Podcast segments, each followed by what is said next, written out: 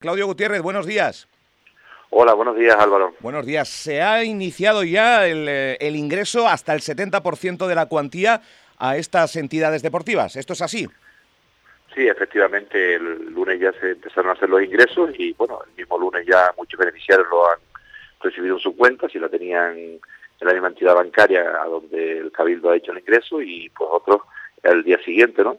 Entonces, como bien comentaba, pues aquellos beneficiarios que han solicitado el 70% de la subvención, pues ya han recibido en las seis líneas que tenemos abiertas de, clubes, clubes de atención especial, entidades deportivas, ayuntamientos, federaciones y deportistas individuales.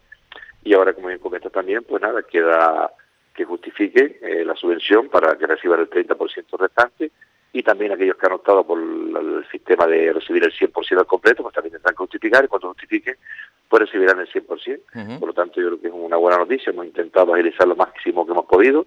A veces la administración pues surgen complicaciones.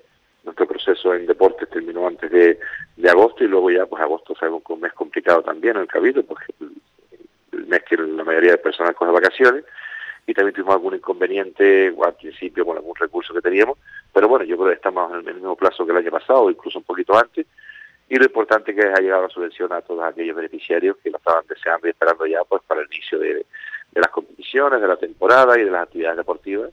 Y bueno, es una alegría que los casi dos millones y medio de euros que, que tenemos destinados en subvenciones, por poco van llegando a los beneficiarios para que ello ayude a, que la actividad deportiva no pare en la isla de Fuerteventura.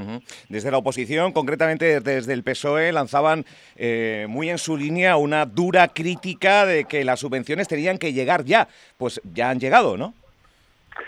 Bueno, parece que el PSOE ha sacado la nota justo cuando ya más ingresado, ¿no? Y, bueno, yo entiendo que la, que la oposición y el PSOE quiere hacer su, su oposición, y da, pero bueno, eh, cuando un grupo como el Partido Socialista que estaba gobernando en el Cabildo, que sabe cómo son los sistemas, cómo funciona todo en el Cabildo y demás, es decir, si me, a mí dice el Partido Socialista que cuando ellos gobernaban las subvenciones se ingresaban en mayo, se ingresaban en, en junio, bueno, pues aceptaré la crítica que nosotros no hemos rechazado, pero simplemente con echar un vistazo los años anteriores cuando ellos gobernaban, pues darían las fechas de las subvenciones. Y además las subvenciones muchas veces no van ni en el plano de los políticos ni, ni, ni, los políticos, sino simplemente los procedimientos que llevan. Nosotros cuando aprobamos las bases tuvimos un recurso que nos dilató un mes, un mes para poder resolverlo, que tuvimos que volver a llevarlo a pleno, eso nos resolvió el tema, y como digo, estamos en una fecha que las nuestras año pasado, incluso que las anteriores cuando, cuando gobernaba el Partido Socialista, pero bueno, yo entiendo que intenten buscar algún resquicio para hacer oposición, pero en este caso yo creo que se han equivocado y los beneficiarios, pues agradecidos, contentos de que ya les haya entrado el dinero. Mm.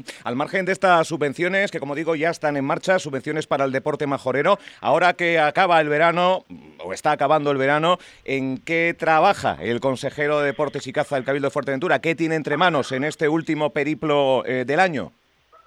Bueno, pues tenemos en, este tema las subvenciones, luego seguimos ya, ayer también arrancó eh, la Semana Azul, que es un programa que lleva muchísimos años, arrancó en Corralejo ya con el 6 de Tindaya, y aparte, bueno, seguimos trabajando en la infraestructura deportiva en las que están en marcha, como la pista de atletismo de Corralejo, la cancha deportiva de Guigey, y además con la ciudad deportiva antigua que ya está adjudicada y que esperemos después de unos problemas con, un acuerdo marco que tenemos que hacer para agilizar las contrataciones y la adjudicación de la división de obra y demás, pues ya dentro de poco pueden empezar en octubre las obras, así como también el proyecto del campo Plural que ya está casi finalizado y lo, llevaremos pronto a contratación para adjudicar.